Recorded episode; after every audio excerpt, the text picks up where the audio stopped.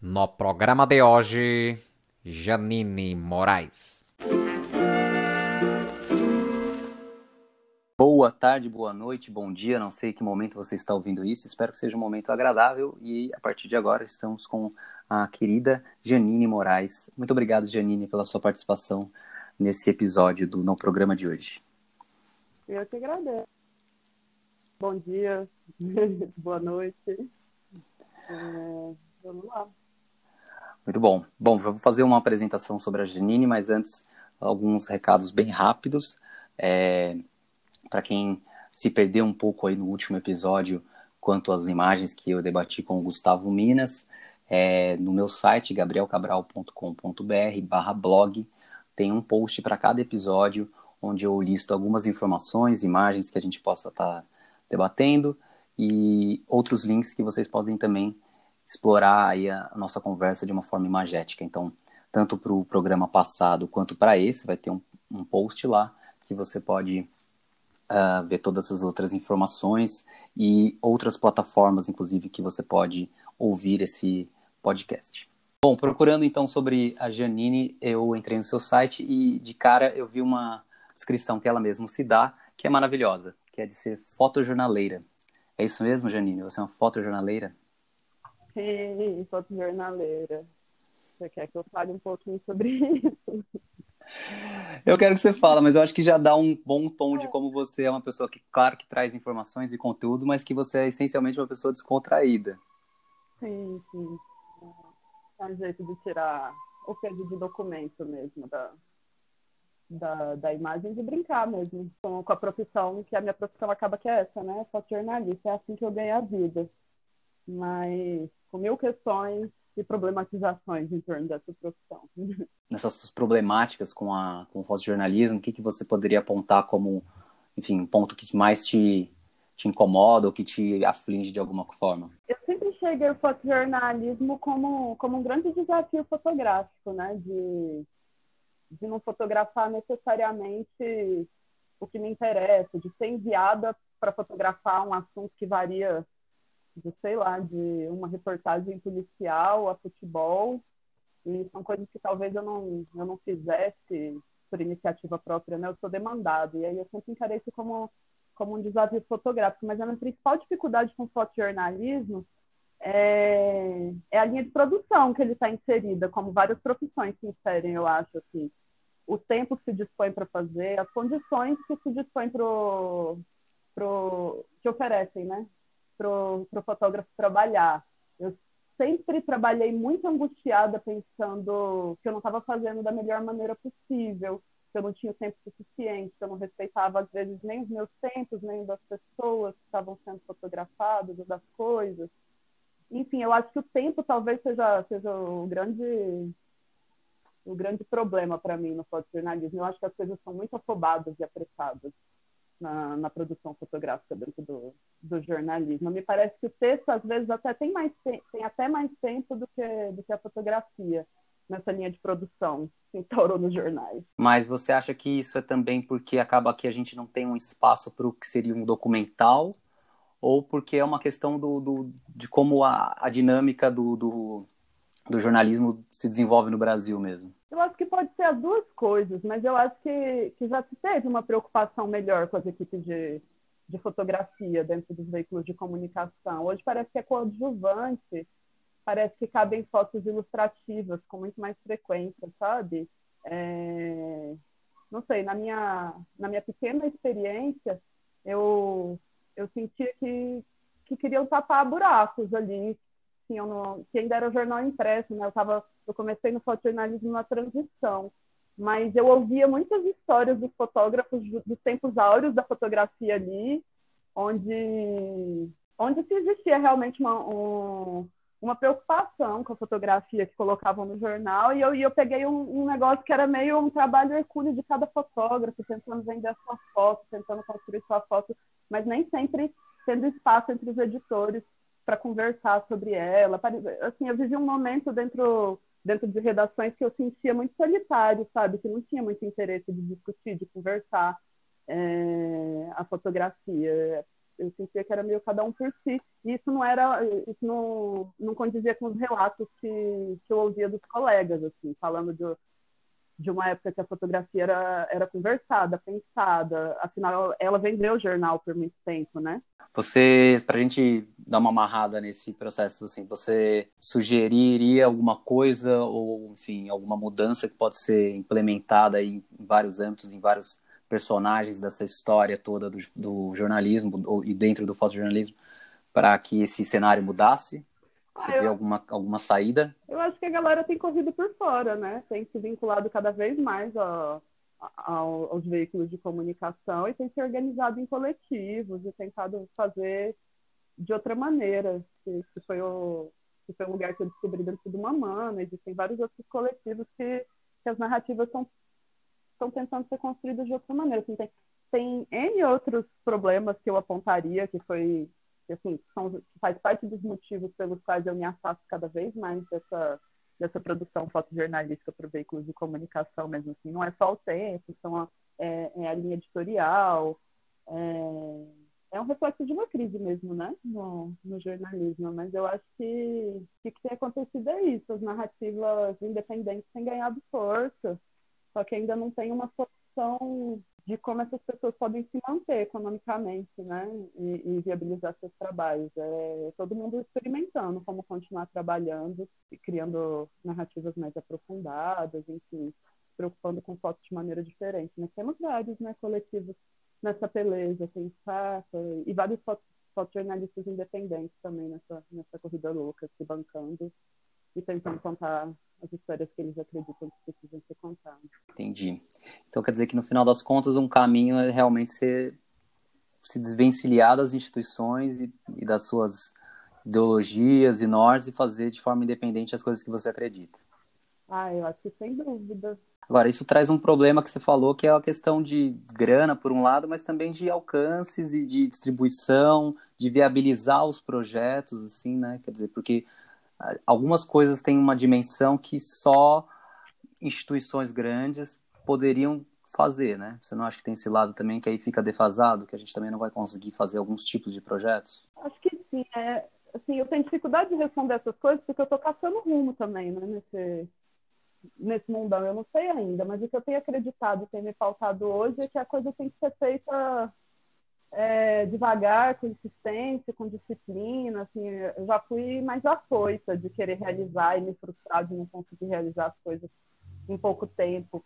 Mas o que eu tenho percebido, assim, que cada fotinha que você consegue agregar aquele trabalho, é, que não tem problema aquele trabalho durar 10 anos, que eu não sei se eu estou sendo clara na maneira como eu estou dizendo, mas sei lá, hoje a gente tem ferramentas a internet que a gente consegue alcançar assim, ter uma audiência muito maior do que a gente. Antes a gente dependeria né, de um veículo para fazer aquele negócio andar, para fazer a imagem andar, aquela história andar. Eu acho que hoje a gente tem até alguma independência e, e vai se articulando entre os comuns e vai expandindo as redes. Eu acho que tem condição. Fácil não é, assim. Acho que o negócio é, é a determinação em manter manter o movimento, sabe? Você tem projetos que você está fazendo de longo prazo, dentro dessa ideia que você estava falando de se permitir fazer coisas com tempo, sem uma ansiedade de entregar algo mais imediato e também ah.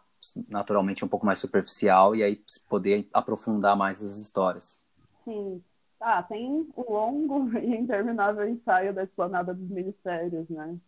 Então é um, é um trabalho que nasce meio por acaso, assim, dentro dessa, dessa rotina, desse, desse fluxo de, de fotojornalismo, assim, frequentei a esplanada por muitos anos diariamente, nos empregos que eu, que eu tive, é, cobrindo os ministérios, Câmara, Congresso, Planalto, e sempre fiz questão de, de fazer os trânsitos entre essas pautas a pé e ia fotografando, mas num primeiro momento de uma maneira bem assim, sem saber, fotografando à toa mesmo, foto de rua, uh, andando e fotografando muito. É, isso, eu, eu, fiz isso, sei lá, por oito anos, sete anos, por um tempo longo, mas sem olhar com muito cuidado para essas fotografias e sem entender que eu estava construindo, sem ter muita clareza que eu estava construindo alguma coisa. até que em 2014, talvez, 2013, eu deixei meu HD cair e era um HD não backupeado, que tinha tudo que eu tinha da vida inteira. Eu entrei em pânico e consegui recuperar esse HD e recebi todos os meus arquivos, sei lá, 200 mil fotografias, que tinham todas as fotos de jornal também, e essas fotos aleatórias. Recebi tudo desorganizado e pensei, caramba, para eu continuar eu vou ter que organizar isso. E acho que isso foi das coisas mais importantes que me aconteceu, assim, como fotógrafa, porque isso me obrigou a interromper um fluxo insano de cliques, sabe? Porque era isso, eu tinha, eu tinha passos diários de muitas coisas, várias coisas que eu nem tinha conseguido olhar para elas, outras eu olhava é, e publicava no, nas redes sociais, mas de maneira bem desorganizada. Ainda é um pouco assim, eu publico as coisas de maneira meio desorganizada, mas faz sentido no, no processo que eu criei. Mas, enfim, tive que parar, olhar para essas coisas e fui percebendo como, mesmo sem pensar, eu estava construindo uma coisa, que tinha uma unidade estética, que tinha um jeito de abordar os assuntos, é, que as minhas leituras, que todas as minhas reflexões, as coisas que eu assistia, que eu via, que eu pensava, estavam ali de alguma maneira, só estava completamente organizado e eu precisava me esforçar. E aí foi um momento muito importante, que foi, acho que quando eu interrompi mesmo esse, esse ciclo doido de clicar, clicar, clicar, e passei a sair clicando bem menos, porque parece que eu sabia mais ou menos o que eu queria. Saber a gente nunca sabe, porque é um trabalho feito de fotos que estão na rua, né? Então a gente tem que estar sempre muito aberto para o que vai acontecer. Não, não, não são fotos planejadas, mas ao mesmo tempo eu eu tinha na memória aquilo que eu estava construindo. Então, acho que de 2014 para cá, é, eu passei a fotografar de maneira diferente, cada vez menos e, e de maneira mais acertada, assim, sabendo para onde eu queria arrumar, sabe? E isso foi bastante importante. E aí é isso, é um trabalho que eu comecei a fazer em 2009 que aí na, nessa de revirar esse HD eu comecei a encontrar fotos, eu comecei a me lembrar de fotos que eu tinha feito e buscá-las. É, comecei a intervir no tratamento, né? Eram fotos que, sei lá, algumas eu já tinha até comercializado, levado para feira. Eu falei, não, essa foto não é mais assim. Comecei essas alterações no céu, que é um, um céu esquisitão, que marca a maior parte das fotos, com um azul meio esverdeado. E, e, comecei a pensar e construir a partir disso até o lugar que eu estou hoje, que é esse que eu, que eu, que eu faço essas fotos da esplanada dialogarem com, com o pensamento da cosmologia Yanomami, da queda do céu. Eu acho legal que você puxou esse trabalho, porque era justamente o primeiro projeto que eu tinha listado para a gente conversar, porque ele justamente é, é, é o que me vem na cabeça assim, quando eu penso no seu trabalho de primeira é, é esse trabalho, assim, ele resume vários aspectos de como eu entendo a sua linguagem e, e, eu acho muito interessante porque justamente ele mostra uma Brasília que que não é como a gente está acostumado a ver de uma forma geral. E, e eu acho que isso resume também um, um, certo olhar inesperado que eu vejo na sua fotografia assim é, e aí, nesse caso, um olhar inesperado sobre Brasília. Mas eu gostei muito de saber que eu não, eu não, não tinha essa informação de como que surgiu essa primeira organização, que foi de uma desorganização que você foi forçada a encarar, né? Isso é bem interessante. Sim. Um processo realmente que, de certa forma, a gente agora também está tendo uma, uma oportunidade de fazer, né? Com o coronavírus aí, essa, vale esse momento de parar e olhar, né? E vale lembrar, assim, que tipo, foi, foi mais de ano debruçada sobre esse HD. Ainda não acabei, porque à medida que eu fui me empolgando com, com esses achados, eu fui indo aonde eu sabia que eu encontrava coisas. Mas ainda hoje eu descubro fotos desse período todo. E eu acho muito curioso. Eu resolvi revisitar os negativos de quando eu estava aprendendo a fotografar. É, eles estavam guardados, aí eu fui tentar escanear algumas coisas, escaneei uma parte delas.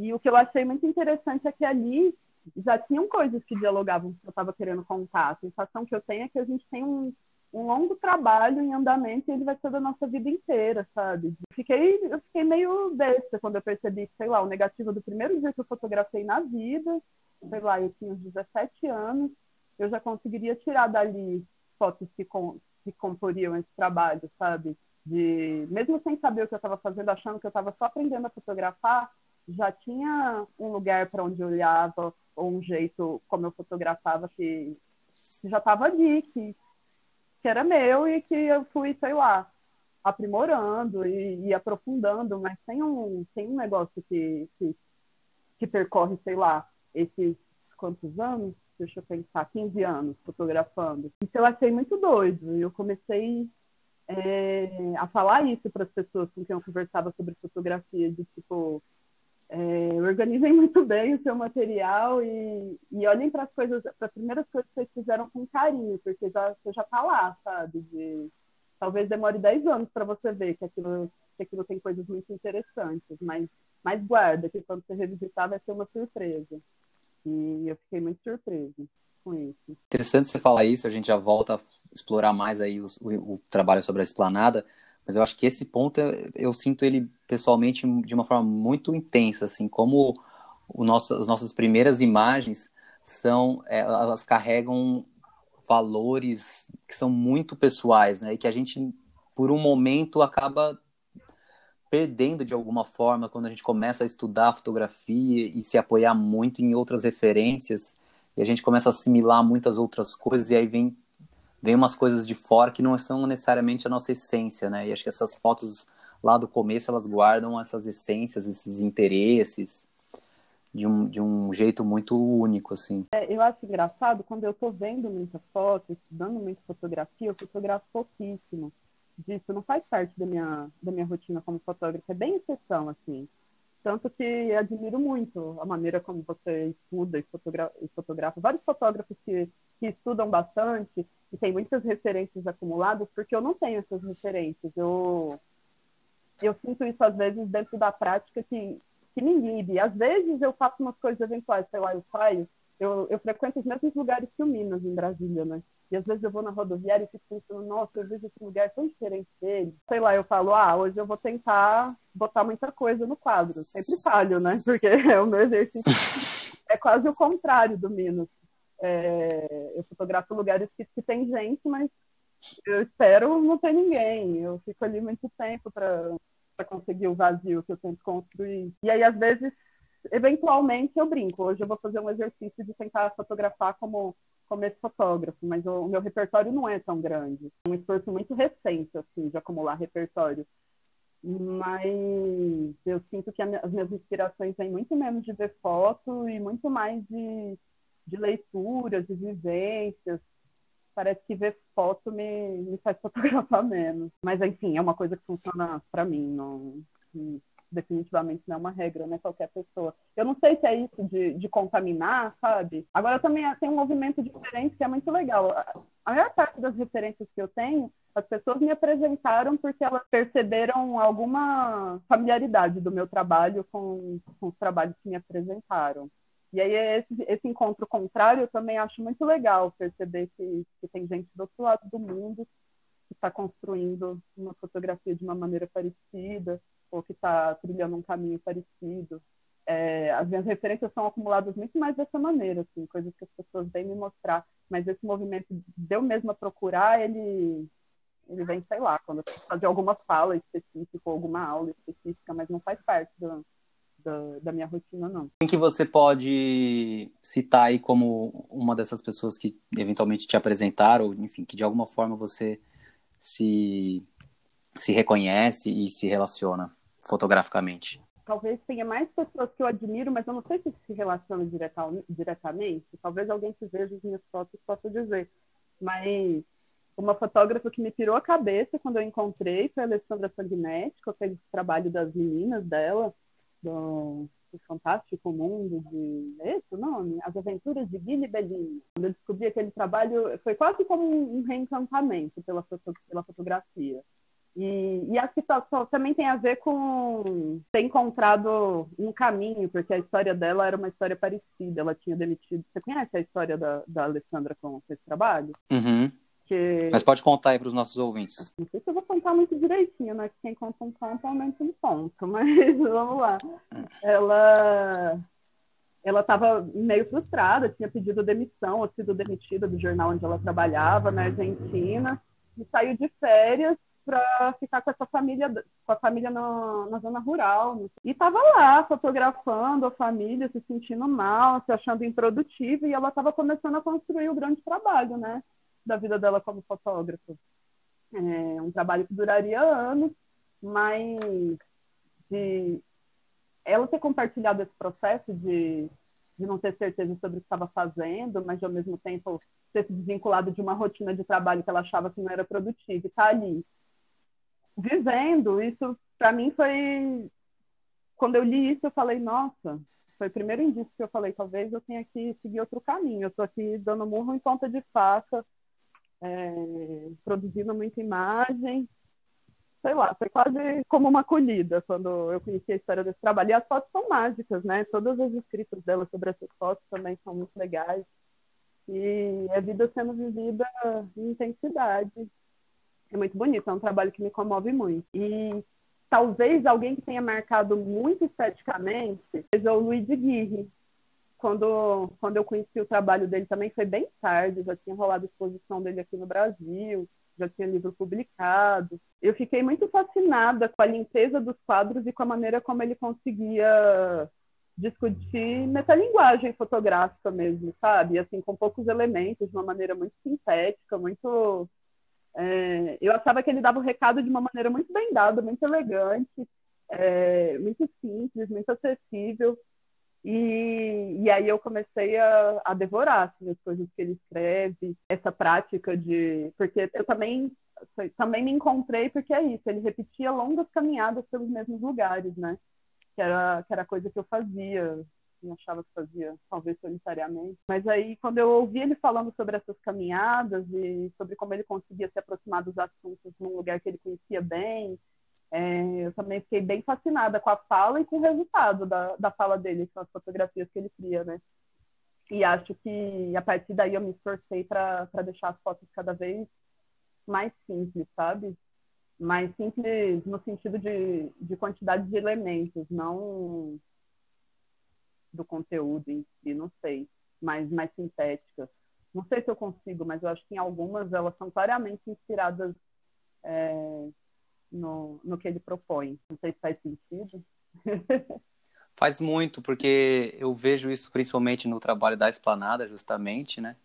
Que é esse minimalismo, mas que lembrando sempre que o minimalismo não é que você realmente não tem nada ali, mas é você contar muito com poucos, com poucos recursos, né? Sim, acho que nesse trabalho eu também tento resolver um negócio que é do, e aí é que eu sou fotojornaleira, eu não sou fotojornalista, que por mais que se estude dentro do jornalismo uma isenção, é, a gente sabe que isso já está afadado, assim, isso já ruiu nas discussões há muito tempo, do jornalista como imparcial, mas na prática, no dia a dia, parece que se cobra essa postura de, de um jornalista, de um fotojornalista, uma suposta imparcialidade ou não partidarismo, como se isso contaminasse a informação de, um, de uma maneira negativa.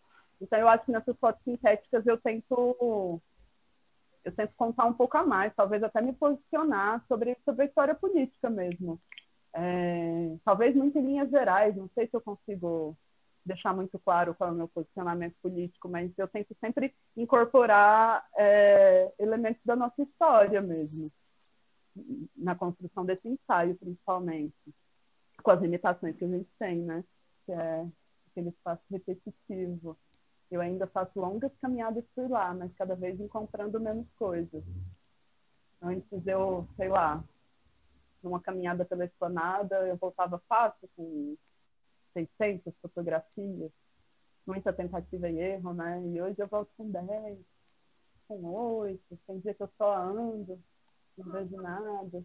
É, mudou muito ao longo do. Eu, inclusive, pensando sobre essa nossa conversa, né, projetando ela na minha cabeça antes, é, me veio muito uma música que está me batendo na cabeça nos últimos dias, que é do do Caetano fora da ordem, né? Quer dizer, tem alguma coisa fora da ordem. Eu quero retomar no que você falou rapidamente lá atrás, que é a questão do seu céu uh, radioativo, como eu chamo. Uhum. Queria que você contasse um pouco sobre esse céu. É, Para mim, ele é o maior indício dentro desse olhar inesperado que eu vejo que você tem, que te, passa por uma composição, passa pela geometria, tem, essa, tem um, um ponto de vista que é muito importante, mas acho que o céu ele resume essa metáfora toda. Eu queria que você contasse um pouco de onde isso vem, o que, que você acha que ele faz na sua fotografia, enfim, se você como, como isso se aplica também em outros lugares, que eu sei que você usa esse recurso também em outros momentos, enfim, contar um pouco sobre esse céu. Ele começa meio como, como um erro também. É, tratando, futricando foto. Um dia acontece assim, a primeira, a primeira vez que eu fiz esse céu foi uma, foi uma coisa que eu achei bonita. Foi sem nenhuma reflexão ou intenção. Foi, sei lá, escapuliu ali na hora de eu mexer no matiz do azul. E aí escapuliu, eu gostei e eu publiquei. É engraçado que esse fluxo de publicação ele me ajuda na minha desorganização, porque ele mantém um, um registro de data, é isso. Eu tô falando que às vezes eu saio e clico só 10 fotos, mas às vezes eu clico mais que isso e eu sou bastante desorganizada. Eu acho que sem eu ninguém entende meus HDs, assim. É, é sempre preparar um, um ensaio, é sempre cavucar coisas de vários lugares, mesmo porque eu misturo nessas fotos da esplanada algumas fotos de outras viagens, de outras coisas que eu acho que cabe. E aí eu, eu gostei e comecei a repetir. E à medida que eu ia repetindo, eu comecei a recolher um monte de, de interações né, dessas fotos nas redes sociais das pessoas mesmo, de amores por esse céu e, e as pessoas questionando por que esse céu. E por muito tempo eu respondi, por que não esse céu? E na época eu estava lendo muitas coisas sobre sobre fotografia como documento, que eu acho que é um ranço mesmo do, do fotojornalismo. Eu acho que hoje, com essa grande questão da fake news, talvez isso não seja mais tão importante, mas há 10 anos atrás, é, eu achava, há 10 anos não, há 5 anos atrás, eu achava que ainda era necessário conversar sobre as pessoas como, como a fotografia não é necessariamente um documento, como ela é uma construção. Por mais que nos estudos de fotografia, nos estudos de jornalismo isso esteja superado e exaustivamente discutido, eu acho que eu achava naquela época que o grosso das pessoas ainda entendia aquilo como documento. Então eu percebi que aquele céu podia grifar na fotografia, que qualquer fotografia pode sofre intervenção. Mas era o começo dessa loucura toda. Acho que isso hoje não faz mais sentido. E, e também comecei a perceber que era um jeito de aumentar a estranheza do, desse clima político que eu tento retratar, sabe? Porque eu acho que a gente nunca atingiu uma democracia plena, né? Por todos os esforços para resolver várias questões sociais no nosso no nosso país, a nossa história de tipo, a gente ainda tem coisas de séculos atrás que permanecem. É, era um jeito de, de anunciar, olha, alguma coisa estranha está acontecendo, e ao mesmo tempo dizer, duvide das fotos que você vê, você precisa saber quem fez, por que que fez, como é que fez. O céu é incorporado no trabalho num momento que eu tô, que eu também estou encantada com o trabalho do William Kentridge, que são umas animações que ele faz, um, uns stop motions. E aí eu começo a me interessar sobre assim pelo que ele escreve e ele tem um conceito de fortuna que é muito interessante, que é justamente o de o de incorporar o erro no trabalho, de fazer dele uma, uma mola propulsora para continuar, assim, de não, de não ser uma interrupção ou necessariamente um, uma mudança de caminho, enfim. E esse foi um conceito que, que foi muito importante ter, ter incorporado. Eu já fazia isso um pouco de maneira intuitiva, mas ter lido me ajudou bastante. É, e hoje eu carrego comigo. É, eu olho, para o erro com, com bastante carinho e curiosidade. Muito, muito legal. Eu também adoro essa, esse conceito de abraçar o erro e uhum. se entender também. Uhum nesse processo, né? Eu ia para um outro lugar, mas eu quero então, já que você falou aí da, das animações, dos stop motions, eu quero e, e, aí a gente mantém dentro do, do trabalho da Esplanada. Você recentemente fez um, não sei se um ou dois trabalhos, como que a gente pode elencar isso, mas você fez uma instalação com essas imagens e desse trabalho, dessa instalação você criou um vídeo também. Então não sei se você vê isso de forma desassociada, como obras separadas, e tem outras. É o que você chamou no Céu Cai Todo Dia, né? Tem um vídeo no seu Instagram. Se puder contar um pouco sobre esse processo e aí também sobre então ampliar a fotografia para outros, outros meios, outras formas de apresentação e como isso também faz o trabalho se desdobrar em outras abordagens e outros sentidos também? Sim. É, o que está acontecendo agora é que eu estou pela primeira vez é, expondo e montando esses trabalhos, né? Isso não fazia parte da, da minha prática, assim, eu fotografava e no máximo mostrava isso para os amigos e nas redes sociais. E aí part... esse, esse, é um desafio novo, assim, de quando te convidam para expor, aí você tem que pensar melhor sobre o que é que você vai dizer, né?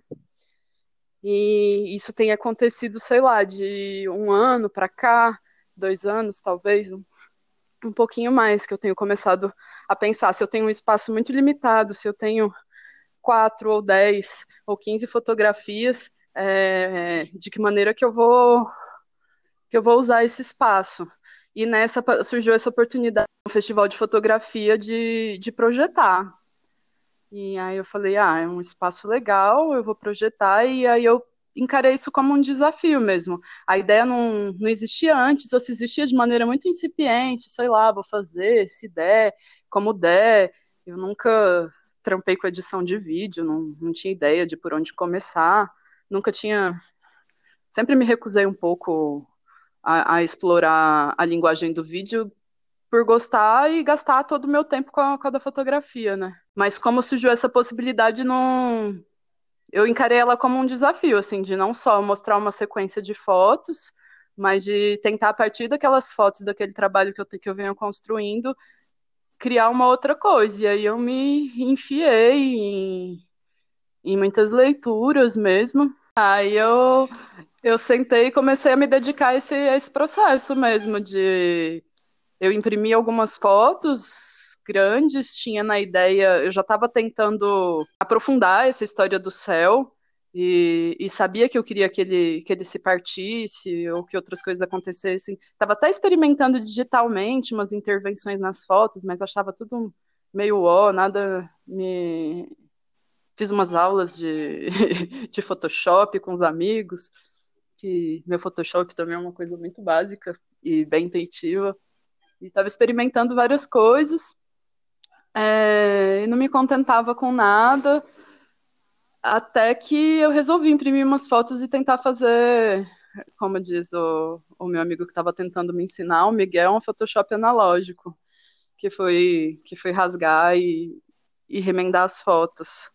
E aí foi um processo interessante de, de mais uma vez revisitar essas fotos e tentar criar, é isso, é como se elas fossem uma matéria-prima que eu pudesse fazer infinitas coisas e montar de diferentes maneiras. Eu nem sei se eu considero aquele vídeo um trabalho acabado. Talvez eu volte nele, transforme. É, mostrei para muita gente, mas foi, foi meio isso. Foi um, foi um experimento a partir das pesquisas que eu tenho feito. É, e a partir do, do desafio do suporte que me foi oferecido, assim, de foi um movimento que veio a demanda que era uma demanda de, de projeção, e, a, e aí eu tentei atender essa demanda de, de uma outra maneira. Me desafiei para fazer essa outra coisa.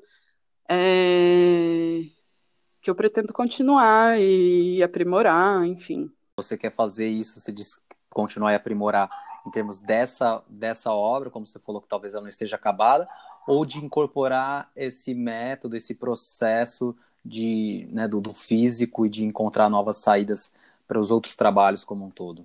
Isso faz sentido nesse trabalho, eu acho. É isso de eu experimento fazer algumas outras coisas. Tenho, tenho experimentado dentro desse trabalho umas coisas de performance. O estágio que ele está hoje, eu estava contando pro, eu estava saindo para fotografar e contando para as pessoas que o mito Yanomami, né? De, mas eu contava de um jeito meio estranho. Eu abordava uma pessoa e fazia uma pergunta bem séria, assim, de você sabe que o céu vai cair?